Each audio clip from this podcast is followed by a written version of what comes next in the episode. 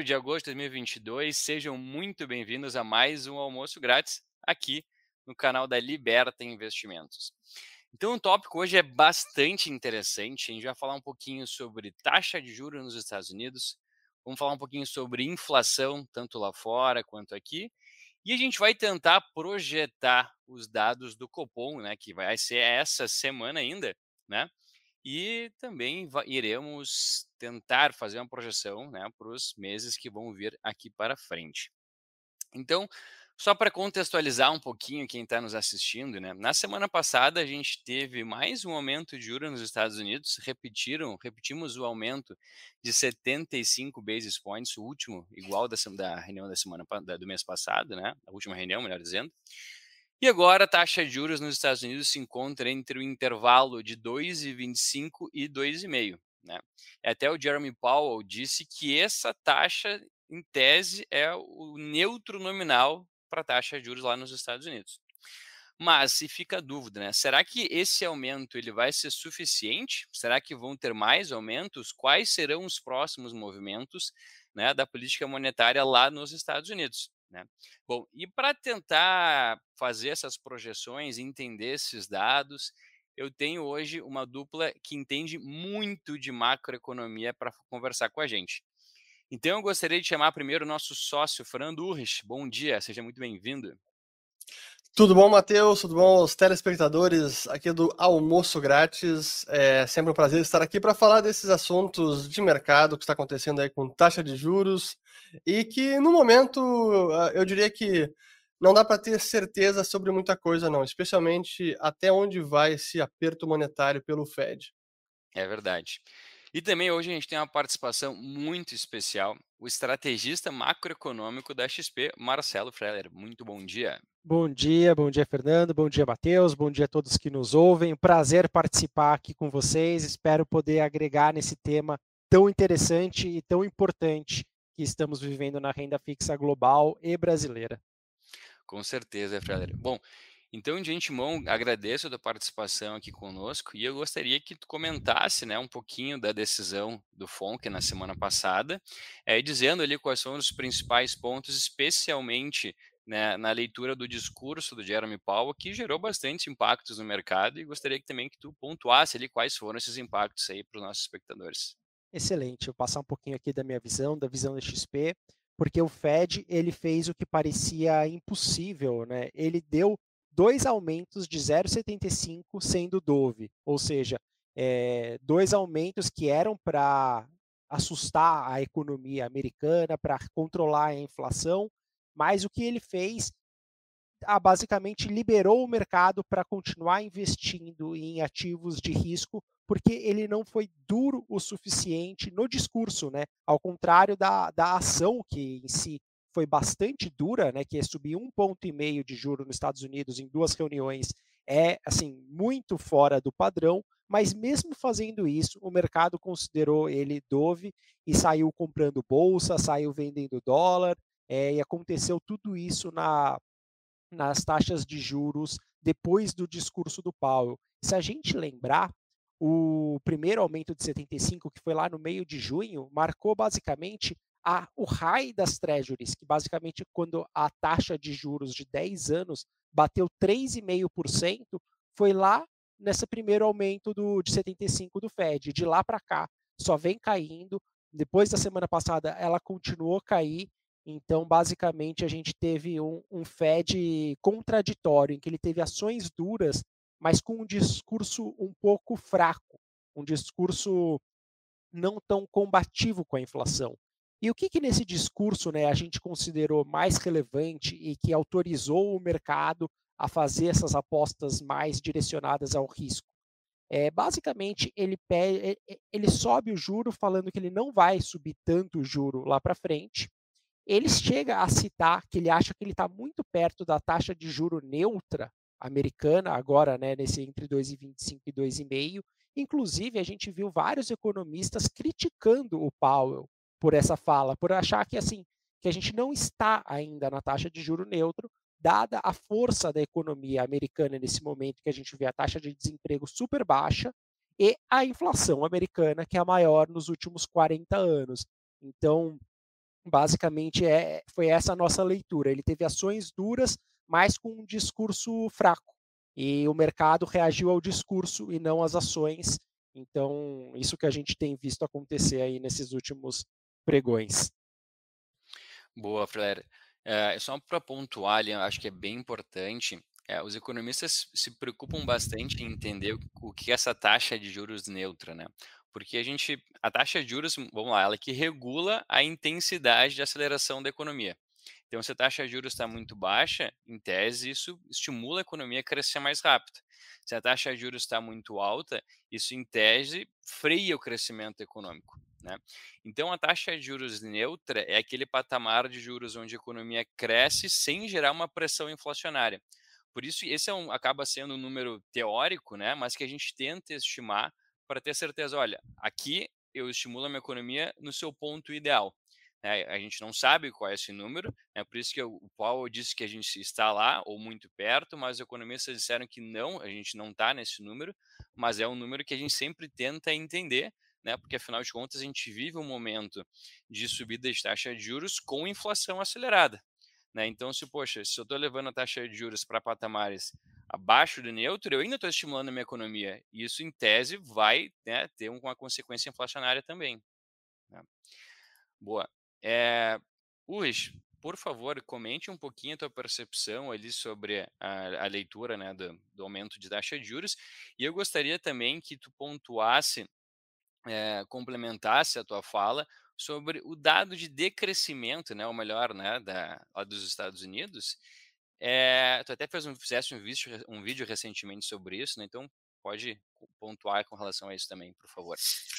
Boa, vamos lá. O, essa taxa neutra, só para agregar, né, é uma estimativa teórica, não é, ela não é verificável como um preço de mercado. Ah, a taxa neutra hoje é isso. O Fed tem uma estimativa e que eles não divulgam. Então, nos trabalhos, o que o, o que o Powell deixou entender é que a estimativa deles está com a taxa neutra ao redor de 2,5. Tem gente que acha que é menos, tem gente que acha que é mais, e que nesse patamar a política monetária nem estaria estimulando a economia e nem buscando frear a economia, porque está próximo do neutro. É, mas realmente o, é, é engraçado isso, essas questões de mercado, porque é sempre com relação à expectativa, né? O Freder estava falando sobre o, que o, o foi contraditório porque não foi tão duro, e foi como o mercado interpretou que ele não, não, não está sinalizando uma dureza maior e mais aperto, como parecia ser um mês atrás. Né? Então, uma leve mudança no discurso, em algumas palavras, está fazendo o mercado reprecificar a expectativa de aumento de juros futuro, que chegava até em 4%, e agora estão alguns achando que não chega nem a 13,5%. Essa seria a taxa terminal neste atual ciclo de aperto. Mas eu digo que é muito cedo para cravar qualquer projeção assim, porque tem muita incerteza no ar. A própria dinâmica da inflação americana não dá para dizer que já está agora em tendência de baixa e de volta à meta de 2%. É muito, muito cedo. Talvez a inflação agora de julho possa ter alguma surpresa. Combustíveis caíram? Sim. Mas, por outro lado, o aluguel pode pressionar mais ainda nesse mês. Então, tem muita incerteza no ar. O mercado está também Sim, é sempre bipolar nas precificações e nas interpretações é, da política monetária. Mas é, é, é, o que temos. Então, como o mercado já tinha precificado um aumento maior, opa, se agora o, o, o Paulo fala que não é bem assim, ou é interpretado como não é bem assim, o mercado reajusta a expectativa, e por isso a gente está vendo a queda de quase toda a curva de juros, Uh, tivemos a inversão completa da curva de juros americana, à exceção do 10 anos menos o título de três meses, e esse é um sinal preditivo de recessão, ou melhor, é um indicador que antecede recessões com uma, um período de entre 6 a 18 meses. Agora, tivemos, como o Matheus comentou, a divulgação do PIB americano, que veio a, a segunda contração consecutiva, esse foi o segundo trimestre de 2022, e tecnicamente isso configura uma recessão. É o que os economistas definem como recessão técnica, dois trimestres consecutivos de contração do PIB. Não é recessão oficial, porque não é, não é apenas o PIB que o National Bureau of Economic Research, chamado NBR, que é quem faz a cronologia do início e do fim de recessão nos Estados Unidos, eles consideram renda, desemprego, venda no varejo, não é apenas o PIB, mas tecnicamente está em recessão os Estados Unidos. Oficialmente, Ainda não? Vai escapar da recessão? Não sabemos. Os sinais estão, são crescentes de que uma recessão se avizinha, mas garantia de 100% isso não existe. Mas é claro que tem sinais inequívocos de desaceleração da economia americana. Acho que isso é, é inegável. Boa, excelente, uh, É verdade, a gente está num, num, num, ambiente um pouco complicado, né? Porque à medida que a gente quer uh, conter a inflação, a gente sabe que provavelmente isso vai gerar uma queda ainda mais acentuada do PIB americano, né? Então, muitos economistas e gestores apostam, né, ou pelo menos gostariam de enxergar um soft landing, né? Quando a gente vê um aumento de taxa de juros sem levar uh, por uma contração econômica, como você bem mencionou hoje. E Freller, uh, comenta ele para nós um pouquinho também, né, dos impactos, né, que você que tu viu ali tanto lá fora quanto aqui. A gente tem visto aí uma queda de quase 100 bips, né, do, do DI 31, pelo que eu estou olhando aqui. É, se a gente considerar desde o fechamento do dia 21 de julho, o DEI já, já vem corrigindo bastante, né? Então, isso será que a gente pode entender que o mercado gostou desse aumento de taxa de juros, né?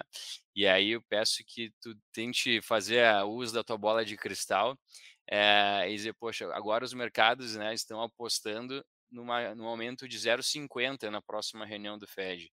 É isso ou acho que ainda pode mudar, porque tem vários dados né, para surgir até a próxima reunião, né? Excelente. É, eu acho muito interessante que o mercado reagiu positivamente a notícias de atividade mais fraca, né, de recessão. Basicamente, o mercado está falando para a gente que ele tem mais medo que o Fed suba o juro demais do que que a economia caia demasiadamente. Mas, para falar a verdade, o mercado ele gosta desse meio termo, que a gente aqui né, no mercado financeiro a gente chama de Goldilocks. O que, que é o Goldilocks? Que não pode ser nem tão quente, nem tão frio. Tem uma temperatura mediana que é a ideal para ativos de risco. E a gente, basicamente, a gente estava naquele pedaço da curva, né, que a gente também chama do, do smile, que era a parte mais aquecida. Ou seja, a economia estava forte demais, a inflação estava alta demais, Consequentemente, o juro ia ter que subir demais e ia tirar atratividade de ativos de risco, como bolsa, como moedas emergentes, como commodities. No que a gente vê a atividade recuando e, consequentemente, uma expectativa de inflação também recuando, a gente passa a vir para aquele pedaço do Smile, que é o ideal para ativos de risco. Em compensação, se a gente desaquecer demais a economia, entrar numa recessão profunda, porque recessão pode ser o PIB cair menos 1 ou pode ser o PIB cair menos 10. Então, assim, se a gente tiver uma recessão rasa e rápida, e que o juro não tenha que subir tanto, mas ao mesmo tempo a inflação se controle, a gente fica nesse meio da curva em que é ideal para ativos de risco. Um dos principais riscos é a atividade cair muito mais do que esperava, a inflação, consequentemente, vai cair, mas aí a gente vai ter um outro problema que é de desemprego, de recessão e também não é bom para ativos de risco. Então, nesse momento, é, olhando né, para o que aconteceu com as bolsas americanas na semana passada, com o real na semana passada, com a própria né, bolsa brasileira e os DIs, a gente está nesse momento em que é muito bom para ativos de risco e o mercado tem precificado isso. Aqui na nossa renda fixa, a gente estava com uma precificação bastante extrema, né, com uma precificação de uma expectativa de Banco Central muito agressivo, a bolsa tinha setores que estavam extremamente baratos, o real desvalorizado, então a gente estava tão barato também que qualquer notícia lá fora é, já foi o suficiente para impulsionar os nossos ativos de risco. Então, assim, eu vejo que nesse momento o mercado acredita que a gente está nesse chamado, né, nesse sweet spot, nesse ponto ideal para ativos de risco, tem performado super bem. E o que pode mudar ou ajudar a nossa aqui os nossos ativos brasileiros é justamente o cupom que a gente vai ter na quarta-feira, que acho que é o nosso próximo assunto. Esse, assim, é, é um cupom muito importante e que também tem bastante incerteza em relação a, aos próximos passos do Banco Central, mas deixar vocês falarem um pouquinho sobre isso também, depois eu volto para um assunto tão, tão interessante. Boa, Flávio. Matheus, deixa eu só aproveitar, ainda falando de. Claro. Eu quero, até quero compartilhar minha tela aqui para mostrar um dado do Fed. Aqui, ó, aqui temos. Pessoal, se a produção se puder colocar aqui na tela o meu gráfico. Ó, esse é o gráfico que foi divulgado agora também, que é a medida oficial, a medida preferida pelo Fed para inflação, que é o chamado PCE, é o Personal Consumption Expenditures. Esse é o índice de inflação que eles consideram como oficial para sua política monetária. E que no mês de junho, aqui considerando até onde o Fed remove os extremos para ter uma média mais suavizada, então aquelas oscilações bruscas dentro de todos os componentes, elas são eliminadas neste chamado Trimmed Mean PCE Inflation Rate. E o que a gente teve agora em junho foi uma aceleração, está em 4,84%, e que é o maior patamar desde lá de 83. Então, a, a inflação americana, ela ainda está acelerando. Por outro lado, o desemprego não está preocupando, pelo contrário, o mercado laboral ainda está aquecido. Tivemos os pedidos iniciais de seguro-desemprego aumentando nas últimas semanas? Sim, é verdade. Mas nada ainda que sinalize uma, uma profunda recessão, longe disso. Eu menciono esses dois indicadores para ilustrar o fato de que talvez o mercado tenha se animado demais, porque não tem ainda dados que substanciem uma decisão do Fed, ó, oh, não precisamos mais subir juros tanto, porque está tudo bem, a inflação está caindo, o desemprego está aumentando.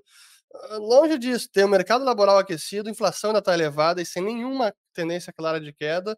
Portanto, olha, dá para considerar mais altas pelo Fed, sim e o mercado talvez tenha ficado eufórico um pouquinho antes da hora, mas isso a gente vai saber daqui a alguns meses. Acho que pegou um bom ponto, uh, hoje, porque olhando, até olhando na, o dado de, de, divulgação do PIB americano, até um, acho que tu comentaste isso no teu vídeo, é, a gente viu uma demanda doméstica ainda bastante aquecida, né? Então as pessoas continuam é bom, esse dado mostra isso, né? as pessoas continuam gastando, as, as pessoas continuam extremamente bem empregadas, eventualmente recuam na margem os salários nominais por hora, mas achar trabalhadores dispostos a trabalhar é uma tarefa difícil para as empresas hoje. Né? Então, sim, há mais vagas do que candidatos na economia americana. Então, isso continua a pressão inflacionária em termos de salários nos Estados Unidos, o que, em tese, não é o que, o, o, que o, a, essa, a política monetária gostaria de enxergar. Ela gostaria de enxergar, enfim, preços mais acomodados, por isso a necessidade de uma continuidade nesse aumento de taxa de juros lá fora. Né? Então, dessa forma, é, existe ali uma, uma, dicotomia bastante grande entre o que os Estados Unidos está fazendo, melhor, o que o, o FONC está fazendo com a taxa de juros e o que de fato é verificado. Né? E eles até utilizam bastante a verificação de média móvel trimestral da inflação para tentar antever se, se o trimestre está adequado ao ritmo e por mais que tenha diminuído, ainda está muito acima da média uh, anualizada né, do, uh, do, dado de inflação. Então, uh, acho que concordo com o Rich ali, a gente deve ver ainda números mais acentuados ali de crescimento, de maior, de, de aumento de taxa de juros, né, para tentar combater essa inflação. E, e, tem alguns pontos importantes ali, até voltando um pouquinho no que o Fraler trouxe antes, né, antes da gente entrar em Brasil, que o preço das commodities é, tem um impacto muito significativo. Né? A gente viu uh, o próprio preço de gasolina impactar mais de 7,5% dado da inflação americana, é, mas agora parece que o petróleo está recuando, né? Está corrigindo bastante. Inclusive hoje está com uma queda de mais de 4% que a gente estava comentando antes de abrir a live.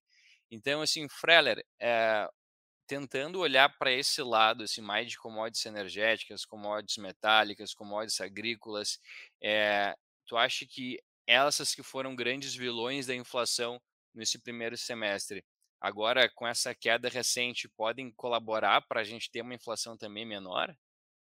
Sim, eu acredito que sim. Eu acho que a gente teve um momento de diversos choques, que não foram só das commodities, mas das commodities foi um choque muito importante, é, basicamente acentuado. É, essas commodities já estavam subindo, e aí veio a guerra da Rússia com a Ucrânia, que acentuou ainda mais todo esse choque, tanto em grãos, como em fertilizantes, como é, em todo o mercado de energia. E assim, esse assunto não está resolvido, mas os preços hoje já estão em patamares muito abaixo do que a gente viu lá no começo de março desse ano. Isso sim deve ajudar a inflação. Mas também complementando, eu acho que os Estados Unidos ele está num momento totalmente diferente de Brasil, é, em termos de mercado de trabalho voltando. Então, assim, por mais que a gente possa ter essa inflação recuando ao, por causa das commodities que caíram bastante em julho, é, o mercado de trabalho, vocês estavam comentando, que está super apertado, tem mais de 10 milhões de vagas abertas para 5 milhões de pessoas procurando emprego. Então, tem basicamente 2 para 1 de vagas abertas para pessoas procurando emprego. Então, a inflação ela não vai sumir, e principalmente essa inflação do núcleo, né, da parte de serviços.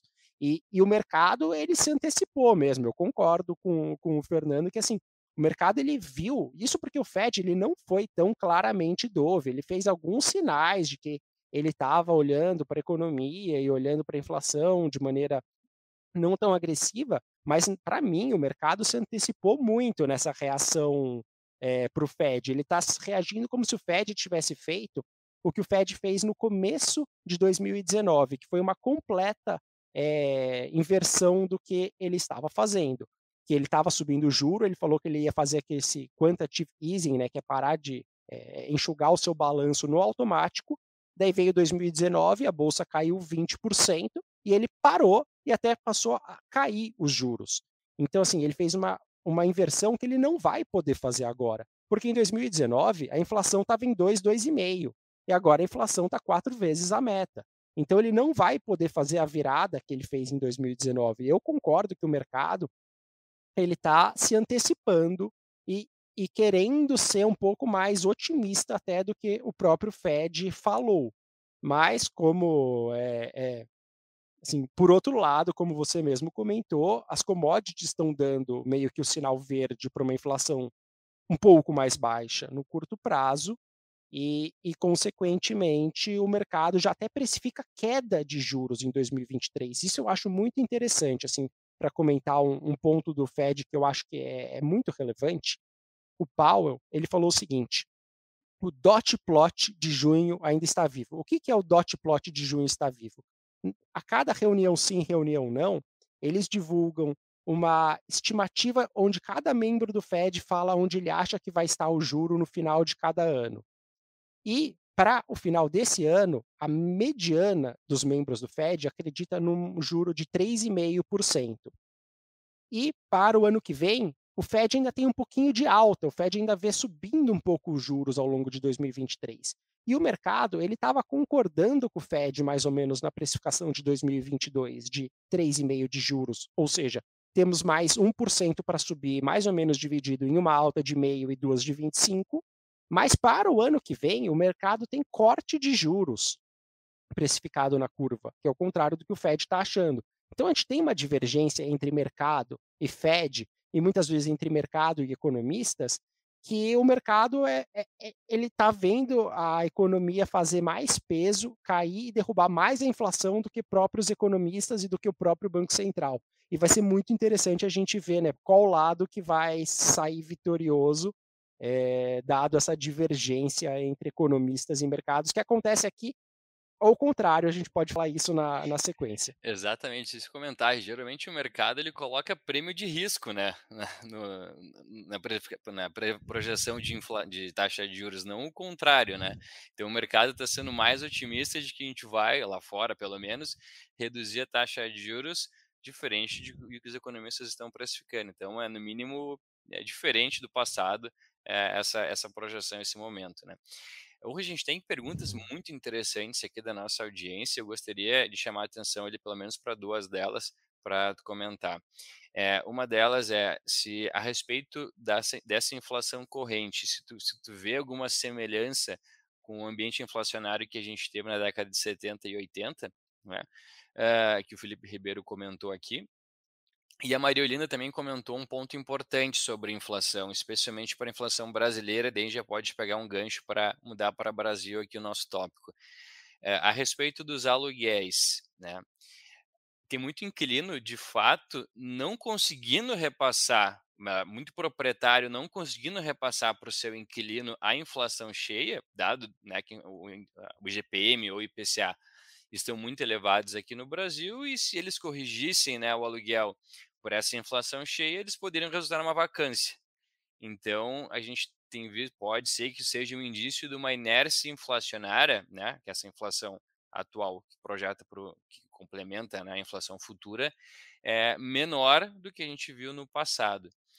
É, tu acha que características dessa inflação são semelhantes de 70 e 80 e essa, essa inércia inflacionária ela vai ser menor para o futuro, Urs?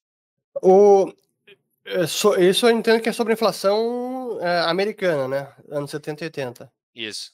Entendo tá. isso também. O, tem semelhanças e diferenças. A semelhança pelo lado monetário. É... Sim, não, né? É sim, sim não. não. a semelhança pelo lado monetário é que a década de 70 foi uma década que trouxe muita incerteza na gestão da moeda. Assim, em 71 acabou o acordo de Bretton Woods, então perdeu-se a conversibilidade do dólar em ouro, como gerir o dólar e tal. Então ali também houve uma impressão de moeda, uma expansão monetária bem é, forte na década de 70. Isso foi semelhante ao que tivemos agora em 2020 e 2021, com todos os estímulos monetários, fiscais, cheques pelo correio, né, os auxílios emergenciais. É, pelo lado da semelhança também, tivemos o, a alta de petróleo, ou o choque de petróleo em 73, depois em 79, onde o petróleo acabou ficando muito caro no mundo inteiro, e agora é também a mesma foto, mas a diferença está nas causas daquele aumento de petróleo para o atual. Naquela época foi um embargo dos produtores, que se negaram a produzir mais e, e acabaram isso pressionando o preço do petróleo para cima. Não era um problema de, de falta de petróleo, sim, eles estavam cortando artificialmente a produção. Agora o problema é uma incapacidade de aumentar mais a produção em nível global. E aí tem um pouco a ver a, aquelas políticas de ESG que contribuíram para o subinvestimento no setor de petróleo e gás no mundo inteiro e que chegamos agora no pós-pandemia, em 2022, com uma demanda para combustíveis fósseis tão elevada ou maior do que o pré-pandemia e sem uma capacidade produtiva que consiga se adequar a essa nova demanda. E claro, a, a guerra da Rússia contra a Ucrânia agrava toda a situação e traz mais um combustível inflacionário nisso aí. Então, sim, tem algumas semelhanças, mas pelo lado do petróleo tem essa, essa diferença de incapacidade de produzir mais petróleo e derivados também, né? Boa, é, até tem um ponto relevante, assim, analisando o resultado da Petrobras, a gente observa que a Petrobras exportou muito mais para a Europa em relação ao primeiro trimestre do, do, desse ano ainda, né? Então, o principal exporta, uh, importador de petróleo do Brasil, né, vindos da Petrobras, era a China. E agora, né, com a própria guerra Rússia e Ucrânia, a Europa né, tomou uh, o primeiro lugar nos importadores de petróleo da, da Petrobras. Então, um efeito importante, hein, mudando a geopolítica, uh, ou melhor, a geopolítica impactando no resultado das empresas. Mas, Ulrich, só, só para complementar ali a respeito da inércia inflacionária, já mudando aqui para o Brasil, tu acha que a inflação muito alta agora é, vai fazer com que as pessoas, proprietários, não, não passem essa inflação para os inquilinos, o que a gente pode também entender que isso poderia ocorrer com as próprias empresas? É, sim, porque no Brasil a gente tem aquela questão do GPM, né? Até não sei como é que ficou a, confesso, é, ignorância sobre aquela tentativa de mudar o indexador dos contratos de aluguéis, em vez do GPM e PCA. Se eu não me engano, isso não passou ainda, não estou lembrado agora. Mas. Por... Quer comentar, Matheus? Não, eu também não tenho certeza. Eu ia dizer que compactua a tua ignorância, que eu também não sei. Ah, mas, então, sendo o IGPM, na prática é muito difícil repassar o IGPM, até porque o IGPM foi aquela. É, ele oscila muito mais do que o IPCA, tem um componente maior do câmbio, tem um componente maior de itens de, de importação, de matéria-prima, então aqueles bens mais distantes do consumo final, fazem parte da, até da, da etapa intermediária de produção da economia, então oscila muito mais. Aquele GPM cheio que chegou em alguns meses, se não estou enganado, foi 40% ou mais. É muito difícil repassar esse aumento de preço, porque é um aumento de preço que não reflete uma, uma maior demanda por moradia, que ao contrário dos Estados Unidos, lá realmente teve uma, uma demanda maior por moradia, até pela questão de pandemia é, e, e, tudo isso. Aqui eu acho difícil a gente ter esse repasse completo de GPM, e agora tá, o GPM voltou a, a cair, mas ainda assim é elevado. Boa. Bom, então vamos, vamos passar aqui para, depois dessa avaliação macroeconômica global, especial Estados Unidos, né? Vamos mudar então o cenário, a cenário geografia para Brasil. Freller, o que, que tu acha? Fácil, assim, pergunta simples e objetiva. Quanto que vem no próximo decisão do Copom? Oh, mas essa é fácil mesmo, pelo menos o mercado está achando que é fácil. O mercado coloca cerca de 85% de probabilidade de um aumento de meio. Então, assim, o mercado coloca uma, alguma chance, aumentou até hoje é, o aumento de VIN 0,25, mas é dominante a expectativa de que o Copom vai subir 0,50 nessa reunião, levando para 13,75. E aí, a grande dúvida é o que, que ele vai fazer para frente e o que, que ele vai comunicar. Lembrando que esse Banco Central gosta de fazer duas reuniões em uma. Mesmo quando o cenário estava super volátil, que o petróleo subia 10 dólares num dia, caía 10 no outro, mesmo assim, ele sempre falou: olha, eu vou subir X nessa reunião e eu antevejo uma alta de X para a próxima reunião. Ou ele fala, antevejo uma alta da próxima reunião que pode ser X ou 2X, mas ele sempre fala o que ele vai fazer na próxima reunião. E ele considera essa uma estratégia que ele chama de transparência. Eu, pessoalmente, não acho muito proveitoso. Eu preferia que ele fizesse o que o Fed fez. O Fed, ele falou o seguinte: eu vou ser data dependent. O que, que é isso? Ele vai reagir conforme os dados aparecerem. Ele não precisa falar o que ele vai fazer na próxima reunião hoje. Ele vai esperar ver se a inflação vai ser alta, se a inflação vai ser baixa, como vai estar a economia, e aí ele toma a decisão daqui a um mês e meio. Mas o nosso Banco Central ele tem uma vontade muito grande de falar o que ele vai fazer para a próxima reunião. Para essa, a gente acha que finalmente, depois de ele ter feito essa estratégia da transparência por quase 10 reuniões seguidas, ou até mais, que finalmente ele vai se manter o direito de não falar o que, que ele vai fazer em setembro. O que, que a gente acha que ele vai fazer em setembro? Zero. O cenário da XP é que ele vai subir meio agora para 13,75, vai deixar a porta aberta e chegando lá na reunião de setembro, ele não vai subir nada, vai encerrar o ciclo em 13,75. Mas ele não vai indicar agora que ele vai encerrar, ele vai finalmente perceber que, olha, deixa eu falar aqui, próxima reunião eu decido daqui a 45 dias. E chegando lá, a gente acha que vai ser zero, a gente acha que, a, que o ciclo vai terminar em 13,75, que é um ciclo que foi com, é, é, suficientemente contracionista para trazer a inflação para a meta lá em 2024, 2023 já está bem difícil. Mas, assim, o mais importante, o principal instrumento que ele pode utilizar se ele quiser continuar trazendo a inflação para baixo é não cortar os juros da maneira que a curva precifica. Né? Só para complementar o raciocínio, a gente tem aqui que a taxa de juro neutra brasileira, eu sei que é um negócio meio esotérico, seria alguma coisa perto de 8%. Ele está levando para quase 14%.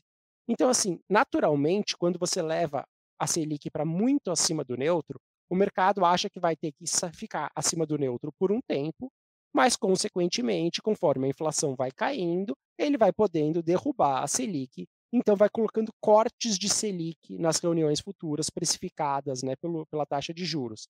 Se eventualmente a inflação não cair, é só manter essa taxa em 14 por mais tempo possível até a inflação cair até as expectativas caírem. Ele não precisa ir para 16, ir para 17 de Selic para controlar a inflação. Eu acho que ele fez já um ciclo muito grande, muito relevante, e agora é parar para ver, esperar né, a defasagem normal de um ciclo de Selic, que é de 12 a 18 meses, fazer efeito. Então agora ele deve, completando, né? Eu acho que ele sobe meio, deixa a porta aberta, mas em setembro encerra por ali. Boa, Urris, quer comentar a avaliação inicial do Marcelo? Não, concordo também. Acho que essa é a, a, a, a perspectiva para a nossa Selic. Não tem tanta surpresa assim.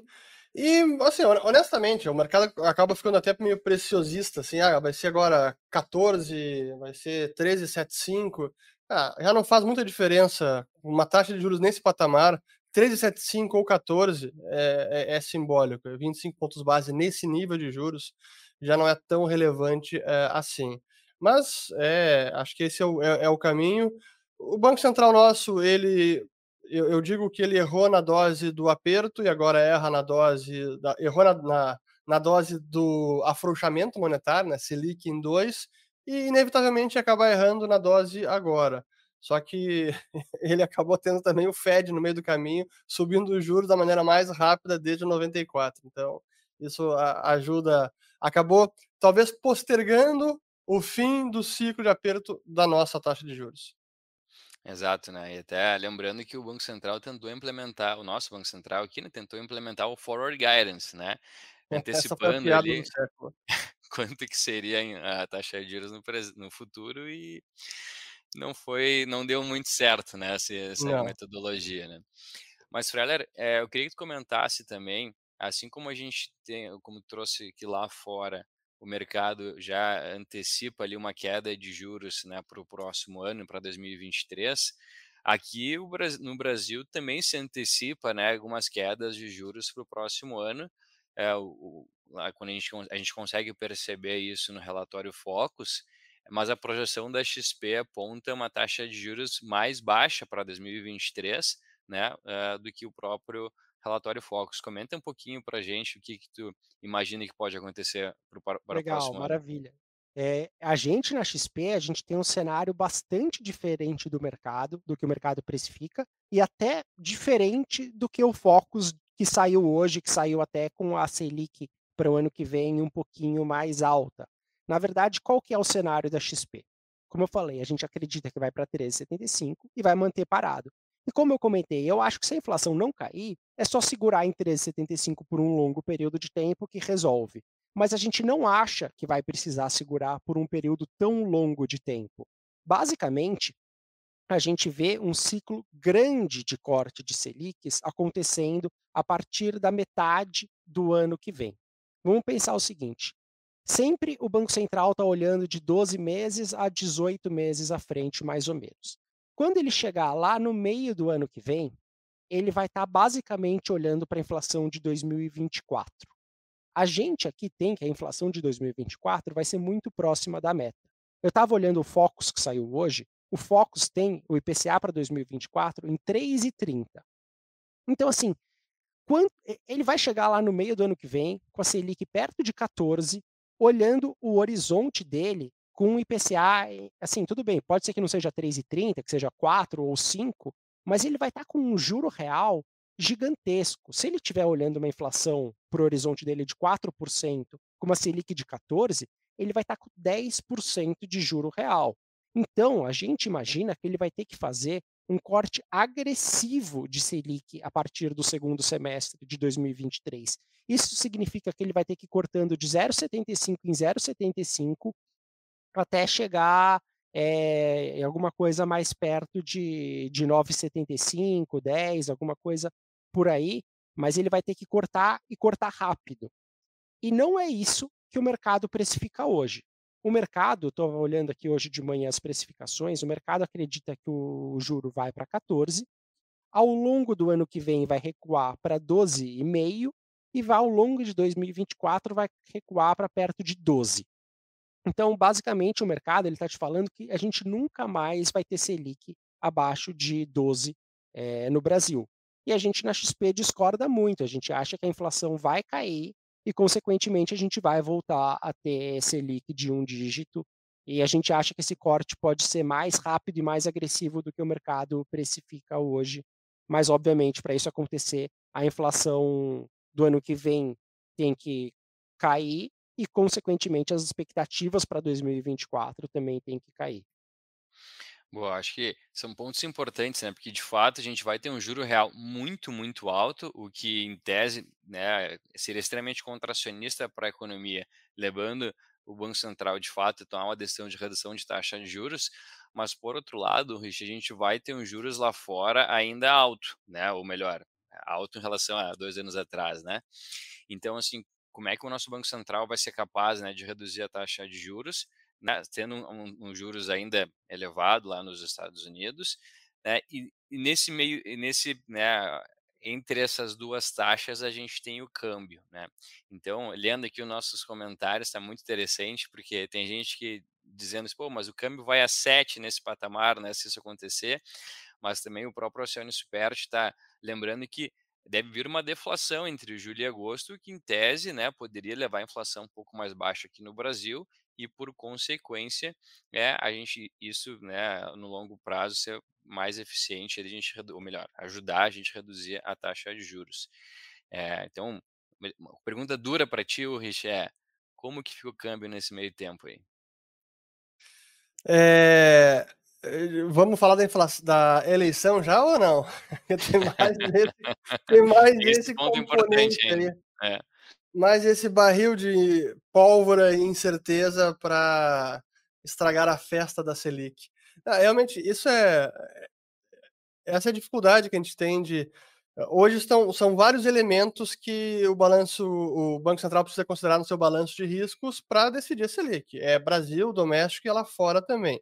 Olhando apenas pelos fatores externos, é, a gente começar a reduzir Selic ano que vem, mesmo Estados Unidos, com um juro é, mais elevado, estacionando um patamar elevado, eu acho que é possível, mas claro que depende de onde vai ser esse nível de taxa terminal nos Estados Unidos e se eles vão começar a reduzir também ano que vem, que para mim não está claro. De novo, eu acho que o mercado está precipitado nessas suas projeções e otimista é, demais. Mas é claro que sim, o, a taxa americana exerce um, piso ao quanto a gente vai conseguir reduzir a nossa Selic. Isso pelo lado externo.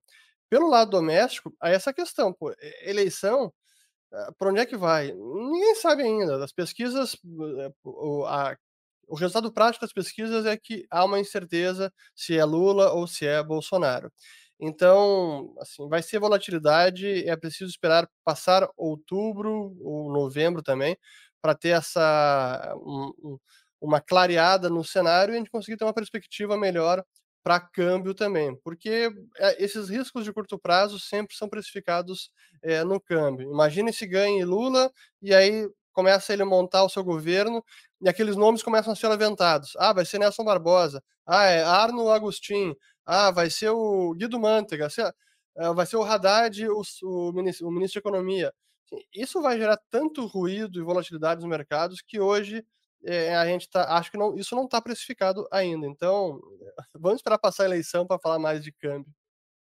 É, claro, esse, esse, esse, é um fator que, sim, pode realmente determinar ali, os rumos da, da própria economia, né? Até é, olhando espe especificamente os dados, né, acho que a gente tem um ambiente mais propício, né, para uma redução de taxa de juros no ano que vem, né, por tudo que a gente já comentou aqui, por uma possível redução de, de inflação, especialmente, que a gente vai ter um juro real extremamente elevado. É, agora, claro que a inflação, a, as eleições é um dado que difícil de prever, né? A gente não tem capacidade aí de, de conseguir afirmar o que vai ocorrer, né? Tem gente que usa algumas pesquisas, enfim, mas eu acho que o mais sensato da gente fazer é de fato olhar para as estatísticas econômicas, que é o que a gente possui de dados mais fidedignos aí para tentar antever o que pode fazer. O fato é, a gente está muito mais perto do encerramento de um ciclo de alta de juros do que de uma continuidade. Então, dessa forma, acho que a gente consegue derivar algumas alocações já interessantes a partir dessa análise, né? especialmente é a gente colocar algum nível de pré-fixado dentro das carteiras por conta dessa alta taxa de juros que a gente se encontra agora, sabendo que, evidentemente, isso pode gerar algum nível de volatilidade para as carteiras, mas não elimina né, a, a, possibilidade, né, a veracidade da gente ter pelo menos 1% de retorno nas carteiras de investimentos, que é aquele alvo mágico de todo investidor brasileiro, né, buscar aquele 1% de retorno ao mês. Né. Freller, é, um outro ponto que eu queria que tu comentasse aqui, é um, um até a, nossa audiência colocou aqui no nosso chat também. É, a gente viu por bastante tempo né, de, defasagens bastante interessantes entre a inflação ao produtor e a inflação, de fato, ao consumidor. Né? Tu acha que essa defasagem, ou essa discrepância, ela deve permanecer ali pelos próximos por um de tempo relevante, assim?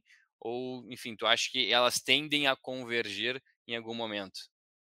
Ah, como economista, eu sempre acredito na que vai convergir. Pode demorar um pouquinho, mas eu tendo a acreditar em, em modelos e em conversa. Então, assim, eu acho que pode convergir. Eu acho que, assim, sempre que tem um choque muito grande de oferta, isso demora para passar e chegar no, no realmente no consumidor. Eu lembro que quando o IGPM estourou lá em 2020, no final, o próprio Stuhlberger falou: o IPCA está grávido do IGPM, porque o IGPM ele é mais rápido. O próprio Fernando comentou que ele é mais dolarizado.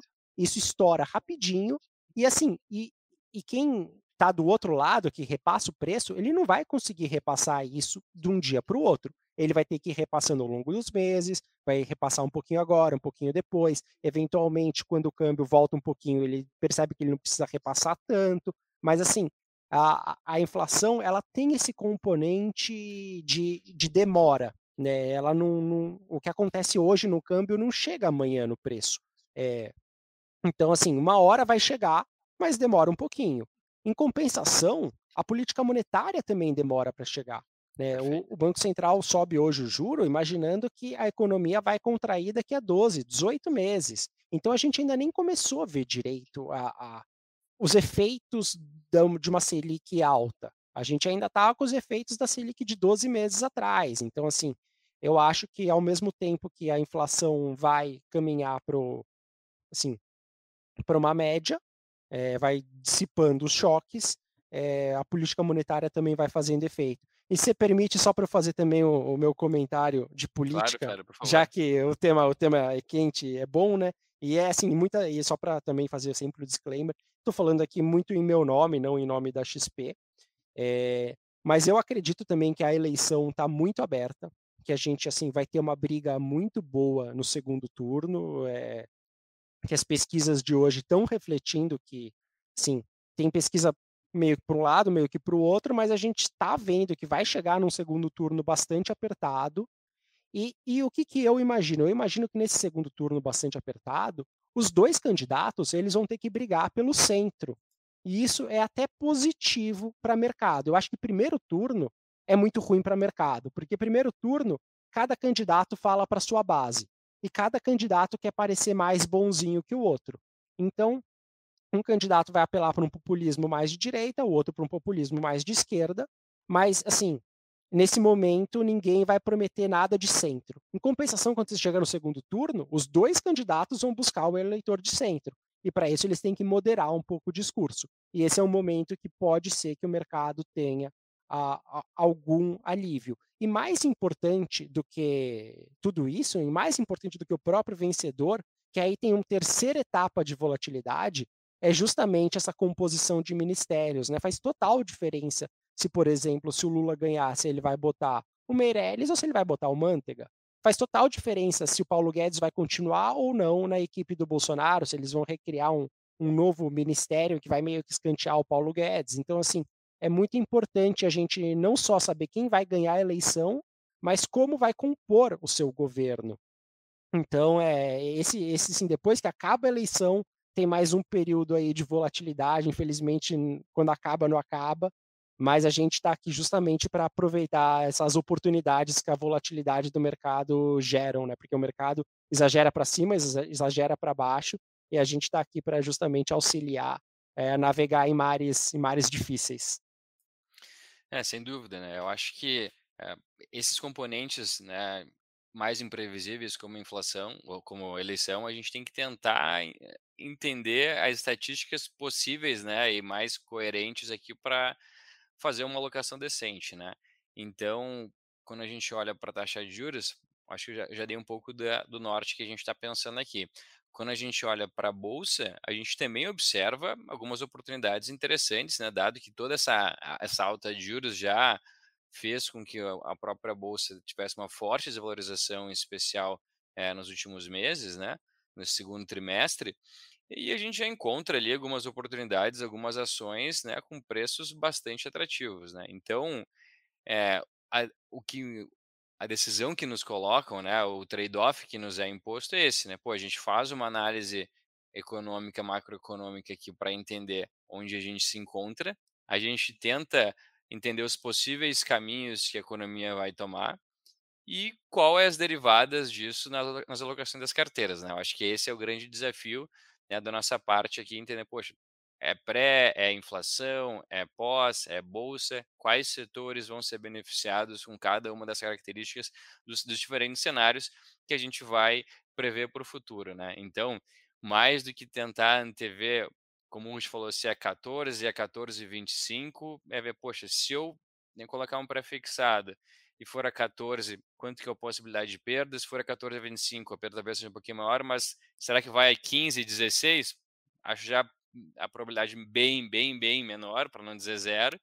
Então, o nível de pré-fixado já acaba sendo interessante. Então, acho que um pouco do trabalho aqui da, da locação, né, acaba sendo a gente inferir possíveis carteiras que vão fazer é, ganhar mais dinheiro nos diferentes cenários expostos, né, a gente buscar ali satisfazer risco e retorno, né? É, isso até que eu ia comentar, uh, Matheus, que é, embora os cenários, os cenários estejam bastante incertos, como costuma sempre ser, agora pode ser um pouco mais, pelo menos a parte de decisão prática do investidor é, bom, ok, vai Selic para 14, 14,25 ou 3,75, juros americanos vai para onde? O que, que eu faço com o meu dinheiro? Essa decisão ficou muito mais fácil pelo que você acabou de comentar. Assim, a gente tem muitos uh, instrumentos e produtos de renda fixa, é, seja pós-fixado, seja inflação, seja pré-fixado, que todos hoje são ótimas opções. Eh, quando, quando tinha aquele cenário lá em 2020, ainda com Selic em 2, o que, que eu faço com meu dinheiro? Parecia que tudo era risco e retorno quase não existia. Hoje, pelo menos, tem bastante retorno, claro que tem risco, mas a gente consegue calibrar a exposição e a carteira, eu diria, com muito mais tranquilidade e conforto do que era dois anos atrás, né? Sim, com certeza.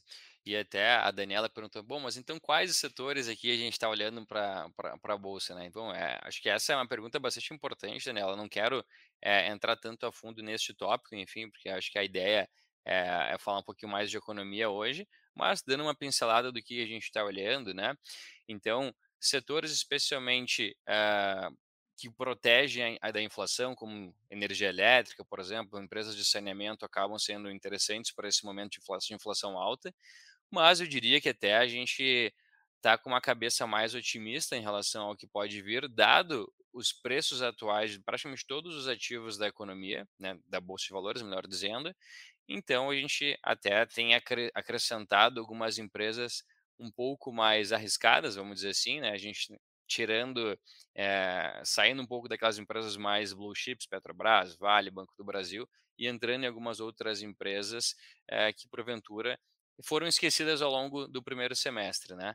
É claro que ainda tem uma dúvida bastante grande, em especial a varejo, por exemplo, né, por conta de dados que a gente comentou aqui. Por mais que a gente veja um desemprego uh, diminuindo, né, o que é bastante positivo para varejo, a gente ainda percebe uma inflação bastante acelerada, então essas empresas acabam sofrendo bastante, né, mas eh, já dá para a gente entender, poxa, será que esse preço das empresas agora, o que, que elas estão refletindo de possíveis resultados futuros, né? Será que a empresa não vai ter nenhum crescimento de fato? Então acho que essa é mais, é, acho que essa tem que ser a análise para a gente tomar a decisão de alocação, né? Bom, é, pessoal, a gente está aqui chegando perto já de uma hora de, de debate aqui, está bastante interessante. É, sempre quando a gente fala no assunto de política aqui, uh, a nossa audiência gosta de comentar bastante aqui, então sempre fica é, comentando ali se é para um lado, se é para outro. Mas, de novo, o mais importante aqui é a gente tentar entender quais os possíveis efeitos, né, uma análise fria o que poderia acontecer com a economia e o que, que isso se deriva, né, ou quais derivadas que isso vai ter nas carteiras recomendadas, nas carteiras dos nossos clientes, né? Então, Freller, pô, primeiro gostaria de agradecer imensamente né, a tua disponibilidade de bater essa uma hora de, de papo aqui com a gente. É, gostaria de deixar livre para tu fazer tuas considerações finais ali. Uh, e eu quero ainda te perguntar se mesmo com essa a, a, encerramento de taxa de juros, da alta de taxa de juros, ou muito perto disso que isso deve acontecer, é, a inflação do próximo ano, ela deve chegar mais perto do centro da meta ou ainda a gente vai ver um estouro do, do, do teto da meta ali? Bom, primeiramente, deixa eu agradecer o convite. Foi um prazer participar desse bate-papo. Estou totalmente disponível para outras rodadas. É só me chamar que eu vou aparecer aqui. Eu vou terminar, então, falando que eu acho que a inflação do ano que vem vai estar pelo menos dentro do teto. Não vai pegar a meta, porque é muito difícil, porque a gente carrega uma inércia de, um, de uma inflação de 2022 que vai ser alta, vai ser perto de 7 mas eu acredito que a inflação do ano que vem pode ah, estar dentro, pelo menos, do teto da meta, que já é melhor do que a gente fez nos últimos dois anos. E para finalizar, a minha visão pessoal e que a gente tem na XP sobre a renda fixa, né, para finalizar aqui, é que a gente realmente, como você falou, a gente está com taxas nesse momento muito interessantes. O difícil de investir era com a Selic em 2 e o pré em 6, o pré em 7, o pré longo, né? Hoje em dia, que a gente tem é, IPCA mais 6, IPCA mais 6,30, eu aqui eu faço vários estudos né, para ver como se comportou lá no passado, quando a gente investiu a taxas acima de IPCA mais 6. E, e tem uma consistência bastante alta de retornos acima do CDI para investimentos né, de longo prazo. Não investe no dia seguinte, mas investe, espera dois anos acima de IPCA mais 6, que mostram que a gente está num momento bom para investir. É, o, e justamente porque o cenário está difícil, né? Eu sempre falo é, isso. Não existe preço bom com cenário bom. Ou você tem preço bom e cenário difícil, ou vice-versa. E é melhor investir no preço bom no cenário difícil do que num preço ruim com cenário bom, que era, por exemplo, o que a gente teve lá em julho de 2019, que estava um oba-oba e o pessoal investiu a B50 e IPCA mais 3,5. Entendeu? Então, assim, não adianta o cenário tá bom se o preço tá ruim. Eu acho que nesse momento a gente tem o preço bom, que é um momento bacana, pelo menos aí na renda fixa, que é a minha especialidade, de, de encontrar excelentes oportunidades. Então é isso, gente. Boa tarde, bom dia a todos. Concorda e assina embaixo, Freller. Ulrich, por favor, uh, aberto o microfone para te fazer as considerações finais aí. Boa. Não, também apenas ecoar as palavras aí do Freder, concordo com ele. E uma, um recado final: não se surpreendam se por acaso a inflação brasileira em 12 meses ficar abaixo da inflação americana neste ano ou início do ano que vem. Isso pode acontecer, seria inusitado, mas como o mundo anda tão inusitado nos últimos meses, é, isso por é, casualidade pode acontecer sim. Mas enfim, desejo uma boa semana para todo mundo e vamos seguir acompanhando aí os mercados. E, e agora, apenas um, uma sementinha para o pessoal ficar pensando o que está acontecendo no mundo lá com China e Taiwan, que a tensão está bem elevada, nas máximas de desde 96, pelo menos. Mas enfim, esse é assunto para um próximo almoço grátis. Ah, colocou, colocou a pimenta no finalzinho do debate, né, Richard? Essa aí não, não... dava para a gente fazer um debate inteiro sobre isso. né? Por isso que eu deixei para o final. Tá bem. O Richard, é, parabéns aí e boa sorte no, no, no, na palestra que tu vai dar na Expert lá, tenho certeza que vai ser muito bacana. Então, parabéns pelo convite e certeza que. Pois é, esse, é, esse é um convite que a gente faz também a todos os nossos espectadores e quem puder comparecer na Expert XP, evento, um dos maior evento do mundo de investimentos, vai ocorrer no dia 3 e 4 de agosto, agora quarta, quinta-feira. Quem conseguir estar presente vai ser muito bacana receber vocês na Expert e também no stand da Liberta dentro da Expert. Excelente, muito bem lembrado. E quem não puder comparecer também terá transmissão online. E se estiverem por lá, vai ser um prazer receber todos vocês no nosso stand da Liberta. Então, pessoal, muito obrigado pela audiência de vocês. Nos vemos na próxima semana. Um grande abraço.